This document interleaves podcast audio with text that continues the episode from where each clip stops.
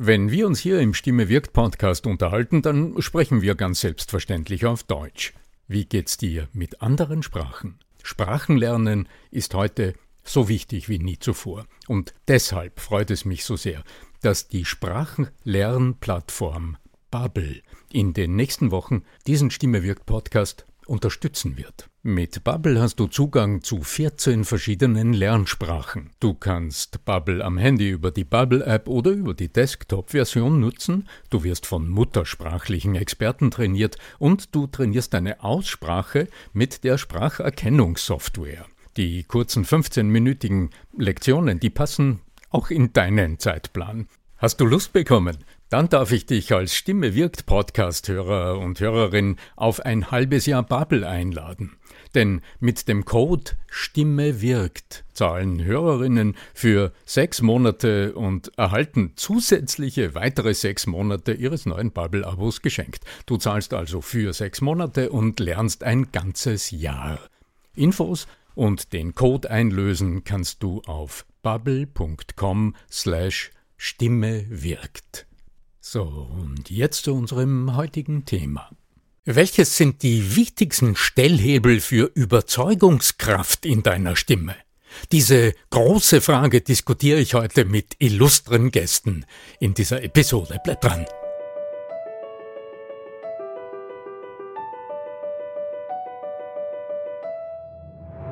Der Ton macht die Musik.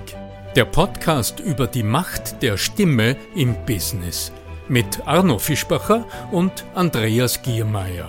Für alle Stimmbesitzer, die gerne Stimmbenutzer werden wollen.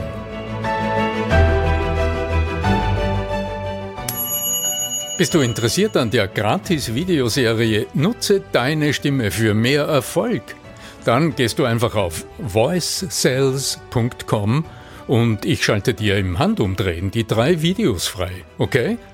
www.voicesales in einem Wort.com. Dann bis gleich im ersten Video.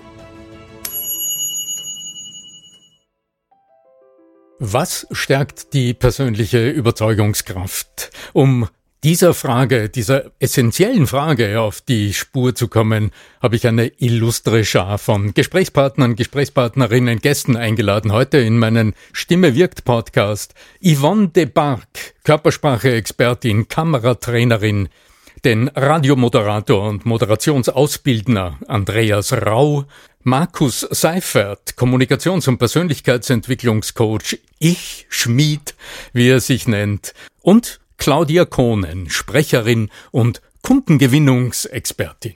Claudia, ich beginne mit dir. Was ist für dich der zentrale Schlüssel für Überzeugungskraft?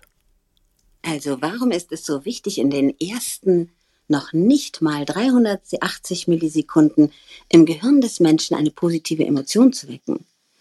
Das ist der erste Eindruck, den bekommt man nicht nochmal. Egal, ob du jetzt dein Telefon in die Hand nimmst und auf der anderen Seite anrufst und mit deiner Stimme durch den Hörer in das Ohr, in das Gehirn, ins Emotionszentrum und dann ins Gefühl wanderst, in 380 Millisekunden wissen mittlerweile Stimmwirkungsforscher und Neurowissenschaftler, wächst du die erste Emotion zu dir. Und warum sind Bilder und Storytelling wichtiger als alle Fakten? Weil das Gehirn will immer Energie sparen. Und Bilder kann das Gehirn wesentlich besser und einfacher verstehen. Das muss es nicht erst hinterfragen und den Worten muss das Gehirn erst eine Bedeutung geben. Also während der ganze Wortbrei, den wir den Menschen in, den Ohr, in das Ohr pressen, sich noch entwickelt und der zuhörende Mensch noch gar nicht weiß, was diese Worte wirklich bedeuten, entwickelt der Zuhörende schon eine Emotion.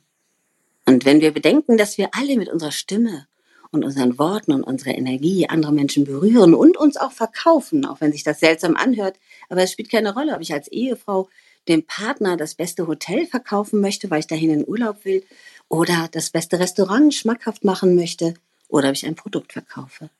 Jeder kennt das. Zehn Menschen können dieselben Worte sagen, aber einem glauben wir und hinterfragen ihn vielleicht gar nicht. Und das liegt daran, dass die Stimme im ganzen Körper gebildet wird. Und nur wenn der Mensch sich echt anhört, also wenn wir Stimmigkeit hören, dass das Gefühl, was er sagt, mit dem übereinstimmt, was er selbst hat, dann ist er authentisch und dann ist er glaubwürdig für uns. Also es ist sinnvoll, seine Stimme zu kennen, die richtigen Worte zu finden, die Emotionen wecken und Bilder zu verwenden. Was sagst du dazu, Arno? Interessanter Punkt, den du hier sagst, also mit dir selbst rund sein gewissermaßen, bevor du sprichst, so dass du dann adäquat wirken kannst. Ich sehe allerdings, also das ist die Sprecherperspektive gewissermaßen. Also wie gehst du mit dir selbst um, nimmst du dich selbst wahr, etc. Wenn du allerdings nur aus dem heraus sprichst, dann ist die Frage, wie gut du bei deinen Zuhörern, bei deinen Gesprächspartnern andockst. Und ich würde hier einfach einen zweiten Aspekt draufsetzen, nämlich die Frage, wie bist du denn deinem Gegenüber eingestellt? Denn ihr kennt es sicher zur Genüge. Äh, wir sind viel zu oft, finde ich, mit Menschen konfrontiert, die viel wissen und die sich selbst durchaus äh, gut finden, also die von sich selbst überzeugt sind. Ich will es mal neutral formulieren. Und denen, denen ich aber dann dennoch nicht gut zuhören kann. Und wenn ich dann genau hinhorche und das ernst nehme, was du gerade gesagt hast, äh, Claudia, also mit dieser Zeitverzögerung, bis unser menschliches Gehirn im Sprachzentrum überhaupt Worte verstanden hat, dann ist es ganz sicher das, was sich vom, vom Gefühlswert über die Körperlichkeit, also über die Bewegungsmuster in die Stimme transportiert, das zu uns kommt. Aber hier ist noch ein wesentlicher zweiter Aspekt, nämlich welche Absicht verfolgt der Mensch, der hier spricht, die Frau, der Mann? Also ist hier die Neugier dahinter, mich auch anzusprechen? Rein stimmtechnisch betrachtet, es ist ein etwas sperriges Wort, die sogenannten Sprecherformanten, also das, was in unserem Gehirn als allererstes verarbeitet wird, noch bevor es überhaupt um Emotionszusammenhänge geht und auch um diesen inneren Mitvollzug über die Spiegelneuronen. Davor ist aus meiner Sicht das immer wieder essentielle Signal, nämlich macht's mich neugierig? Ist das für mich? Betrifft es mich? Ist es wichtig? Und äh, also äh, ihr kennt sicher Stimmen, die irgendwie, ich weiß nicht, keine Brillanz, keine Brillanz haben, könnte man sagen. Also wo diese kleinen Facetten fehlen, die unserem Ohr oder unserem Gehirn signalisieren, horch, jetzt kommt etwas, was für dich wichtig ist. Und das ist aus meiner Sicht immer wieder bei jedem ersten Wort eines Satzes immer wieder das essentielle Signal, das die Aufmerksamkeit überhaupt öffnet, damit danach in mir ähm, die, die, die ganze Emotions- und Assoziationskaskade stattfinden kann. Markus, meine Frage an dich. Was ist aus deinem Blickwinkel hier besonders wichtig? Ich finde es ziemlich faszinierend, dass wir als Menschen grundsätzlich ähm, audiovisuell sind. Und äh, auf der einen Seite bin ich voll bei Claudia die natürlich ihre Stimme entsprechend einsetzt oder die uns halt beibringt, wie man die Stimme einsetzt, um bestimmte Emotionen umzusetzen. Auf der anderen Seite sind wir Menschen aber auch extrem visuell veranlagt, so dass wir also nicht nur von der Stimme ausgehen, sondern auch tatsächlich von dem, was wir gegenüber sehen. Und wenn wir niemanden gegenüber haben, dann macht unser Gehirn eine ziemlich faszinierende Sache, die ich selbst noch nicht verstanden habe. Da hätte aber Carsten Brock wahrscheinlich jetzt eine sehr gute ähm, Antwort zu. Wir haben ja auf einmal ein Bild, ein Gesicht zu dieser Stimme, die vielleicht gar nicht stimmt. Und das kriegt man auch damit raus, dass wenn man mal Fernsehen sieht, Serien sieht und dann eine Stimme im Ohr hat und eben, ich nehme jetzt einmal äh, Dwayne The Rock Johnson als sehr markante Stimme, aber der Schauspieler nicht zu dieser Stimme passt und ich diesen Schauspieler aber sehr gut finde und ich diese Stimme höre, dann habe ich meinen inneren Ohr immer Dwayne The Rock vor mir obwohl ich einen ganz anderen Schauspieler ähm, sehe. Und ich habe auch nie die Stimme, die deutsche Stimme vor Augen, sondern immer einen ganz expliziten Schauspieler. Dieses Zusammenspiel finde ich ziemlich faszinierend. Und ähm, ich denke, das hat auch noch eine gewisse Wichtigkeit, dass man also auch weiß, dass wenn ich die Menschen selber nicht sehe, ich automatisch oder mein Gehirn automatisch mir ein Gesicht, zum Beispiel eine tolle Blondine, eine attraktive Frau oder einen attraktiven Mann ähm, vorgaukelt. Das heißt, ich bin immer mit dieser Stimme gleichzeitig habe ich noch so einen, einen, einen virtuellen Menschen quasi vor mir, mit dem ich mich eigentlich unterhalte.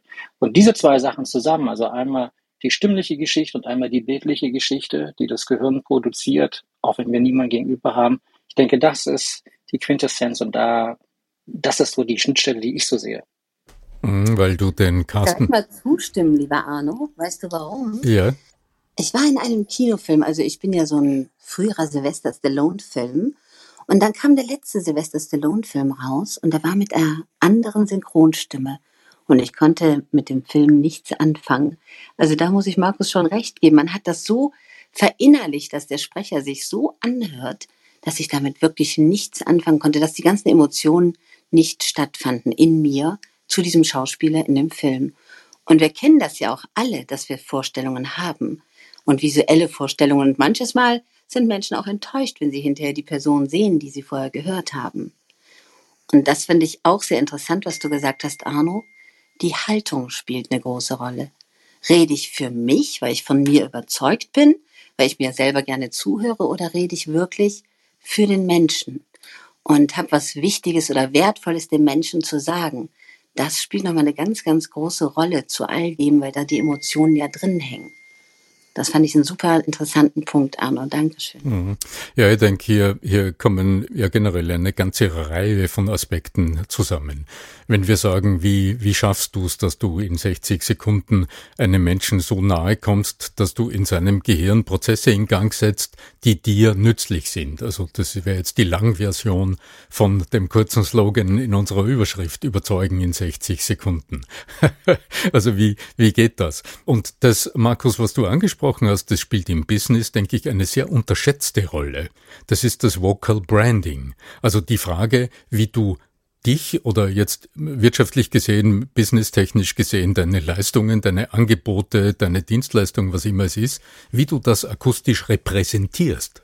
Das heißt, hier passiert eine Art von Brand, also eine Art von Markenbildung, die mit Bildern ja indirekt zu tun hat, sondern einfach damit zu tun hat, dass wir vor unserer Geburt darauf trainiert sind, Stimmen wiederzuerkennen. Und Branding heißt ja nichts anderes als Wiedererkennbarkeit gewährleisten.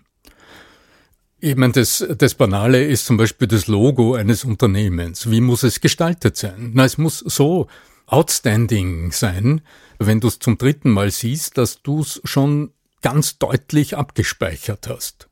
Und so ähnlich ist es mit den Stimmen.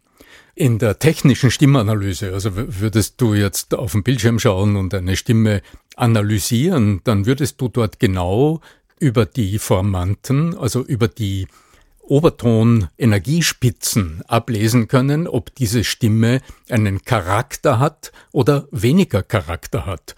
Äh, und das hat damit zu tun, ob diese Stimme in der Lage ist, sich uns einzuprägen. Also am Telefon würde das heißen, wenn dich jemand anruft und du führst ein Gespräch, sagen wir, drei Minuten lang und eine Woche später ruft dich derselbe Mensch nochmal an und du hast ihn nicht abgespeichert, du hörst nur die Stimme und du wiedererkennst diesen Menschen hinter dieser Stimme, dann würde ich sagen, Vocal Branding 100 Punkte. Mittlerweile gibt es auch große Unternehmen, die mit Stimmerkennung arbeiten und herausfinden, wie viel Charakter, wie viel Stärke, wie viel Selbstbewusstsein steckt eigentlich wirklich in dem Menschen, der da redet, oder ist er stets bemüht, in Anführungsstrichen, und strengt sich gerade besonders an, eine Betonung hervorzuholen?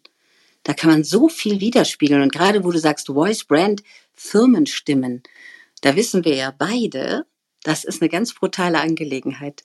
Denn wenn eine Firma sagt, das ist die Stimme unseres Unternehmens, dann ist es natürlich wichtig, dass die ganzen Mitarbeiter eine ähnliche Art und Weise der Kommunikation haben. Das heißt nicht denselben Stimmklang, sondern Voice Brand heißt ja auch, so redet unser Unternehmen. Und da ist nicht einer in der Abteilung ein Muffelpeter und ewig unfreundlich, sondern da ist alles harmonisch. Richtig, Arno? Ja, das ist die Tonalität, also der Ton, der die Musik macht. Aber du hast das ja schon präzise formuliert. Es ist die innere Haltung in der Kommunikation. Also zum Beispiel bist du nur bemüht, die Sache irgendwie rasch zu erledigen, weil du eingetaktet bist und weil es schnell gehen muss und weil irgendjemand darauf achtet, wie viel Zeit du verbringst? Oder ist das Anliegen dahinter, die Anforderung, die an dich gestellt wird, nicht nur bestmöglich zu erfüllen, sondern hast du bist du, so, so, wie, so wie beim Kuchen, würdest du dann gerne immer so ein Tupfen Schlagobers drauf tun. Also so ein kleines kommunikatives Extra, das in Erinnerung bleibt. Und diese diese innere Haltung, die widerspiegelt sich natürlich auch in den Worten und in dem, was du sagst und wie du es formulierst, aber es widerspiegelt sich immer im Ton. Dann weiß man, wie viel Freude macht dir die Arbeit in diesem Unternehmen. Bist du mit den Umständen zufrieden, die du gerade vor dir hast, während du sprichst? Stimmt das Umfeld? Wie behandeln dich deine Führungskräfte? Also all diese Dinge, die sind hörbar, abgesehen natürlich von den Persönlichkeitsmerkmalen und von deiner persönlichen Befindlichkeit. Und das widerspiegelt sich in der Tonalität. Ja. Also da geht's mehr um jetzt trainieren wir alle Stimmen und dann wird's schon funktionieren. So funktioniert die Arbeit an der Stimme auch nicht, weil man arbeitet ja genau genommen nicht an der Stimme, sondern an den unterschiedlichsten Stellschrauben, die letztlich dazu führen, dass die Kommunikation gelingt. Das ist ja im besten Falle das Ziel und nicht eine partielle Behübschung des Tons beim Sprechen. Da kann der Markus mit Sicherheit auch was zu sagen, denn die Stimme ist ja Persönlichkeit. Markus, du bist ja auch in der Persönlichkeitsentwicklung und du machst ja auch gerade eine sehr interessante Weiterbildung, was das noch angeht. Und ich finde es so toll, dass du dabei bist, weil du bist jetzt aus einem anderen Bereich, nicht Stimme, aber Persönlichkeit ist ja auch hörbar. Inwieweit beschäftigst du dich mit dem Thema und ich weiß, es ist eine neue Herausforderung, sich in 60 Sekunden auch zu präsentieren.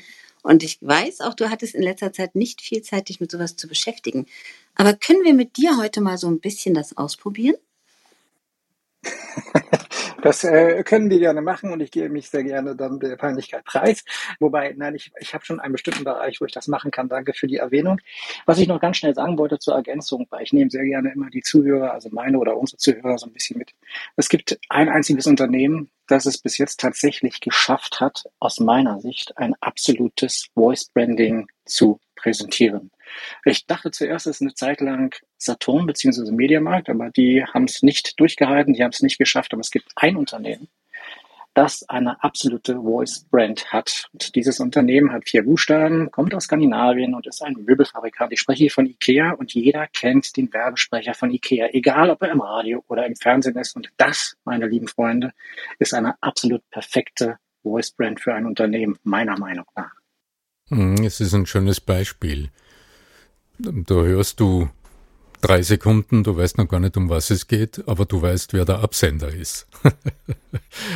Äh, ja, das ist ein sehr, sehr schönes Beispiel. Gut, aber in der Werbung, also Voice Branding, das ist ja im Grunde eine wissenschaftliche Geschichte, wo sich Werber und äh, Experten also durchaus eingehend mit der Frage beschäftigen, welche Stimme nutzen wir für unsere Rundfunkwerbung zum Beispiel oder für die Stimme, die wir in der Fernsehwerbung hören. Wie ist die Tonalität?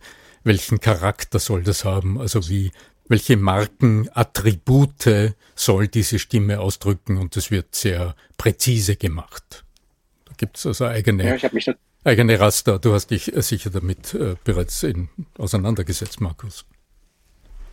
Ja, so ein bisschen habe ich mich damit auseinandergesetzt. Das ist ja auch sehr auffällig, dass da diese Radiostimmen oder auch überhaupt alles, was so im Radio, Quatsch, im Fernsehen ist, in den Medien ist, ja immer so eine gewisse tiefe, tiefe Lage hat. Also diese Stimmen zum Beispiel sind ja ziemlich selten, die dann kommen. Da hatten wir dann zum Beispiel mal die Frau Poth oder dann hatten wir auch noch die, ähm, äh, ach, Jemini, die von Roller, die habe ich ganz vergessen. ich komme gerade nicht auf den Namen. Aber ansonsten sind das alles so eigentlich tiefe Stimmen, so ruhige Stimmen, ähnlich so auch wie deine, Arno, oder ähm, eine etwas Ausreißer, aber trotzdem sehr markante Stimme ist zum Beispiel der Herr Brocke, der Carsten Brocke, dem höre ich auch sehr gerne zu. Ähm, und das liegt einfach daran, dass wir als Kinder und als Babys, besser gesagt als Babys ja gewohnt sind oder auch schon als Babys die Stimmen in der Umgebung hören. Und wir stehen so extrem auf diese dunklen oder aus diese leichten, tieferen Stimmen, egal ob bei Frau oder bei Mann aufgrund dessen, dass wir ja durch die Bauchdecke unserer Mütter ja diese Stimmen ja auch gedämpft hören. Das wurde mir mal von einem äh, Sprachetrainer mal erklärt. Das ist auch ziemlich faszinierend, weil ich habe mich immer gefragt, warum sind die meisten Radiostimmen, warum hören die sich A immer gleich an oder fast gleich an und warum hört man ihnen so gerne zu, weil sie recht tief sind und warum reagieren wir auf diesen tiefen Ton? Da gibt es auch ganz aktuelle neue Studien, die zeigen, dass bereits Neugeborene die Stimme der Mutter eindeutig wiedererkennen, also herauserkennen aus dem aus dem Stimmengewirr und ähm, gibt es Messungen, gibt es gerade eine ganz aktuelle Studie.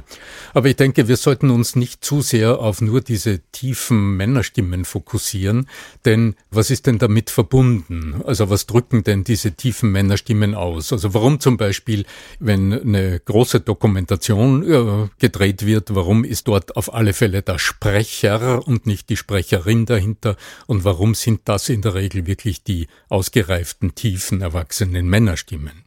Ja, das hat was mit dieser Begleitung zu tun und damit, dass hier Vertrauen geweckt wird, dass so eine Art Seriosität und Seniorität ausgedrückt wird. In der Werbung aber insgesamt ist das nicht das Maß der Dinge. Also wenn du Radiowerbung hörst, dann wirst du sehen, dass hier ganz andere Stimmen hörbar sind mit viel helleren Obertönen. Und das bringt mich ein bisschen zu einem lustigen Beispiel. In jedem großen öffentlichen Gebäude, also zum Beispiel in Bahnhöfen oder irgendwo, wo viele Menschen sind, gibt's Notdurchsageeinrichtungen. Also da muss ein Lautsprechersystem sein, wo im Ernstfall und im Notfall automatisiert vor voraufgenommene äh, Botschaften verlassen Sie verlassen Sie das Gebäude oder irgend so ähnliches gespielt werden. Und dafür würden nie tiefe Männerstimmen eingesetzt, sondern diese Durchsagen werden immer mit Frauenstimmen besetzt. Und zwar mit eher hellen Frauenstimmen, weil die durchdringen den Schallpegel. Wenn du zum Beispiel in einem Lokalradio hörst, ich weiß nicht, ob das heute noch so üblich ist, wie es noch vor, vor Jahren war, dass du irgendwo in einem Lokal sitzt am Abend und da ist äh, Music Radio und du hörst du zwischendurch den Moderator. Das, was du auf alle Fälle hörst, ist die Werbung, weil die auch so ausgesteuert ist, dass die, die Höhen der Stimmen betont sind. Weil das ist das, was in deinem Ohr klingelt und das ist letztlich das, was ich, wovon ich ganz am Anfang gesprochen habe, das wir auch brauchen beim Präsentieren, um mit jedem Satzbeginn immer wieder diese Trigger zu setzen, dass das Ohr sich öffnet, also dass das Trommelfell wird ja nachgespannt beim Hören, je nachdem, auf welche Frequenzen wir hören, dass der Ton auf alle Fälle ins Gehirn kommt und ins Bewusstsein kommt. Das Interessante ist ja auch, du kannst einen Raum voller Menschen haben, du kannst tausend Menschen in einem Raum haben, wenn eine helle, hilflose, in Anführungsstrichen, schrille Stimme den Raum betritt und so reden würde, man würde spüren, dass dieser Mensch zum Beispiel Hilfe braucht und die ganze Aufmerksamkeit würde dorthin lenken. Stimmt's, Arno? Naja, da nähert sich jetzt vielleicht schon dem Alarmbereich der menschlichen Stimme an. Das ist nochmal eine Kategorie darüber. Also das sind die Töne, die zwingend unsere Aufmerksamkeit erhalten, aber auch gleichzeitig in uns die energetisierenden Botenstoffe, also das ganze adrenerge System in Bewegung setzen, so dass unsere Motorik in Fahrt kommt. Denn Alarm heißt ja zu den Waffen. Also wenn mich jemand alarmieren will, dann muss mich der in Bewegung setzen. Aber das ist im Grunde ein Extrem. Also wenn du jemanden zu Hilfe rufst, würdest du nie einen tiefen Ton nutzen, weil der ist schwer ortbar. Die hohen, die hohen Töne sind besser ortbar, sind gerichtet äh, von der, also richten die Orientierung. Da weiß ich immer genau, woher kommt's, wohin muss ich flüchten oder, oder von wo weg muss ich mich bewegen.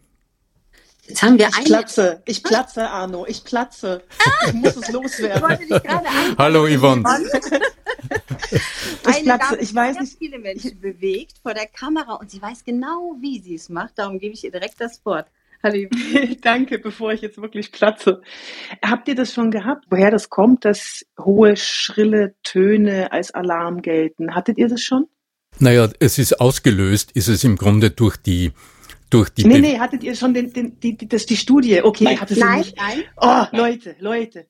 Total spannend. Und zwar ist eine Studie gemacht worden, die haben die Makaki-Affen, also von den Makaken, die äh, Alarmschreie, die sind sehr hoch. Wir haben ja früher in den Bäumen gelebt, also ausschließlich in den Bäumen eine gewisse Zeit lang und mit den Makaken. Und wenn die Makaken Gefahr gewittert haben, in, irgendwo jemanden rumschleichen haben sehen, dann haben wir das auch als Orientierung, haben wir diese Schreie als Orientierung genommen, oh, da ist Gefahr, hier müssen wir wegrennen, hier müssen wir vorsichtig sein. Und jetzt kommt's.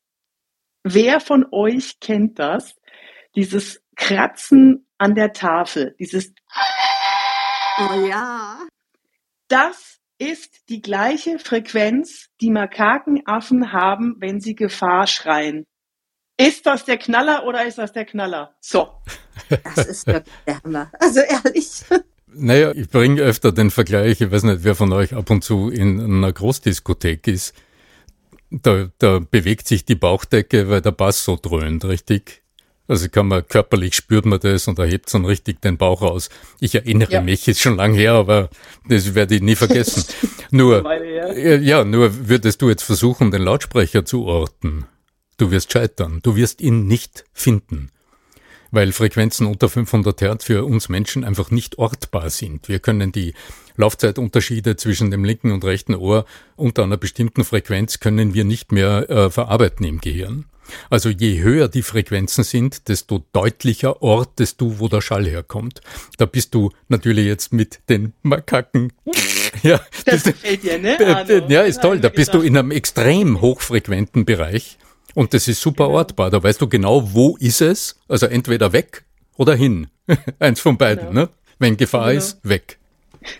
Es gibt ja auch noch eine Idee dazu, warum wir hohe Stimmen, also nicht diese im ganz hohen Bereich, sondern warum ähm, hohe Stimmen auf uns, also es gibt da auch wieder eine Studie, die, die hat herausgefunden, dass die attraktiver wirken also Frauenstimmen wirken angeblich attraktiver. So ich, ich persönlich mag tiefe Frauenstimmen, also so, Yvonne, so wie Claudia zum Beispiel. Ja? Yvonne, ich glaube, da ist immer dasselbe Missverständnis. Es wird nicht unterschieden zwischen hoch und hell. Mhm.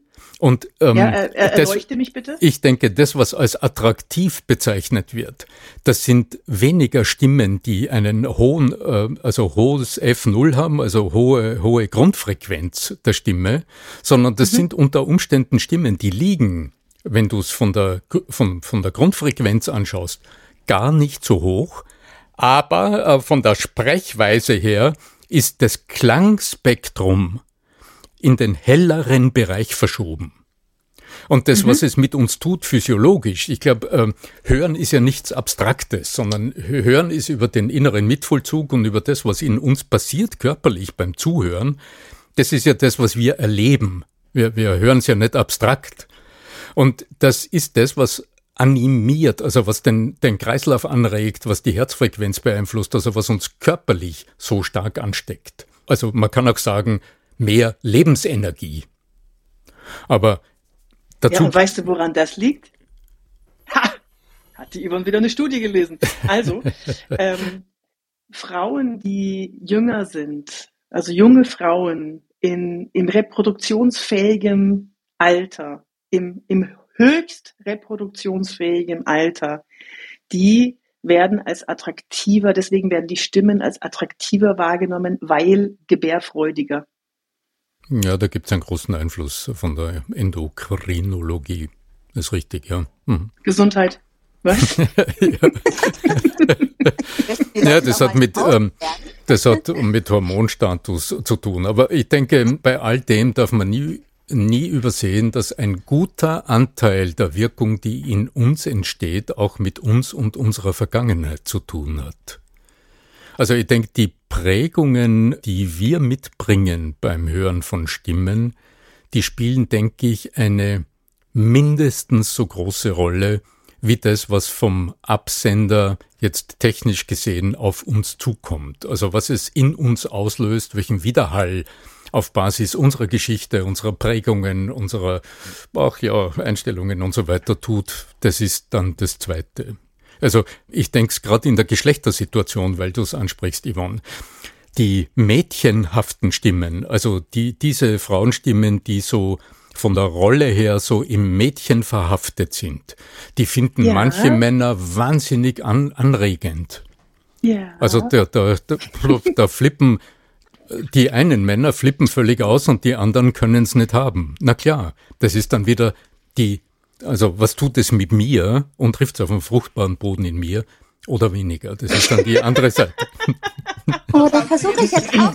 Ja, okay, sorry, ich wollte jetzt gerade sagen, ich gehe jetzt einfach wieder, weil 60 Prozent der Audience ist weiblich und ist allein vom Zuhören schon schwanger, Arno. Sorry. Hallo Andreas. Hallo Andreas. Ich möchte aber noch kurz, bevor wir zum Andreas kommen, darauf aufmerksam machen, klinge ich jetzt gebärfreudig, liebe Yvonne, dass Yvonne die Expertin für Körpersprache ist und ich liebe ihren Kanal. Geht wirklich mal auf ihren Kanal, man lernt so viel da drauf, genau wie auch bei Arno und Markus. Geht mal da drauf, ich kann es nur empfehlen und sie macht auch sehr amüsante Videos dazu. Und jetzt Oh, kommen wir zum. Andreas. Bitte, bitte zu unserem Journalisten. Also Andreas, komm schon. Nee, sorry, ich bin als Radiomoderator jetzt ohne Scheiß, ich bin jetzt, ich bin jetzt gerade komplett versaut. Ja, dann bist du interessant. Komm, spuck raus. Ich, ich, ich arbeite seit 20 Jahren mit Stimme und die letzten zwei Minuten haben mir endgültig den Glauben an meine Radiomoderation ge geraubt. Weil, jetzt gibt es Leute, die behaupten, ich hätte tatsächlich eine tiefe Stimme. Aber die letzten zwei Minuten, sorry, also Yvonne, nö, äh, Tonhöhe, nö. Ich würde niemals meine Frau heiraten deswegen und sie würde auch niemals beim Radio landen. Und sie muss auch dafür auch nichts sagen. Du weißt, was ich meine.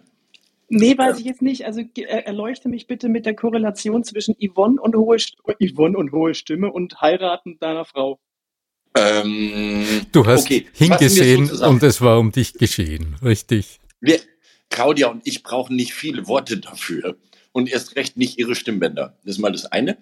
Das andere ist, Arno hat es eigentlich ganz gut auf den Punkt getroffen. Und das ist, ist, ist das, was viele halt ganz einfach verwechseln. Das ist Stimmlage und übrigens auch Stimmmelodie in, in, in dem Zusammenhang Hm, das ist richtig. was, was irrsinnig viel von, nennen wir es in Anführungszeichen mal, sexy ausmacht.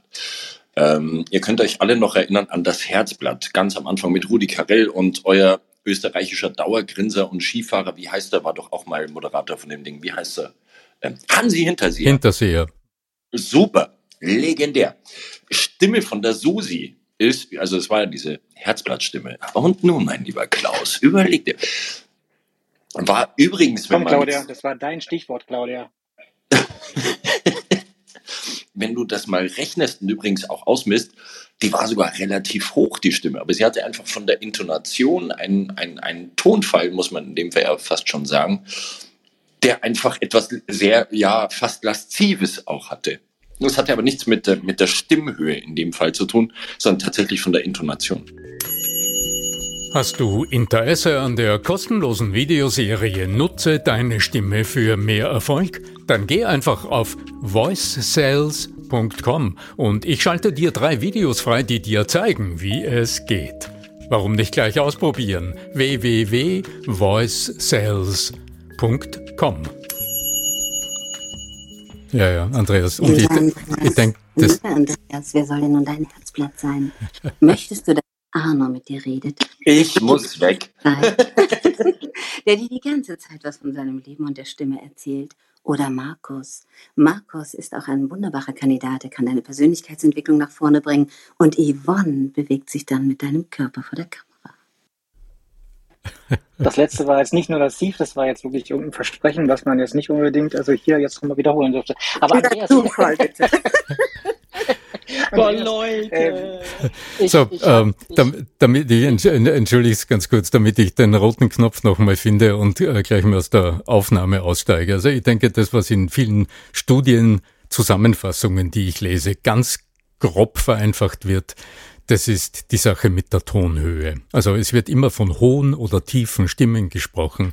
Und hoch und tief ist, sind zwei Worte, die in der Lehre vom Schall, also in der Physik, in der Akustik so gut wie nicht vorkommen. Also das ist dort kein, wenn es um die Stimme geht, das bedeutet nicht viel, sondern es ist immer der Klang, der es ausmacht. Und die Veränderung des Klangs in der Zeit, also die Tonalität, die Modulation, die Phrasierung etc., Andreas, das, was du gesagt hast. Damit ähm, unser guter Podcast-Beitrag heute nicht über die Zeit geht, danke ich euch mal ganz kurz für diese sehr anregende Diskussion. In diesem Sinne möge die Macht der Stimme mit euch sein. Euer Arno Fischbacher.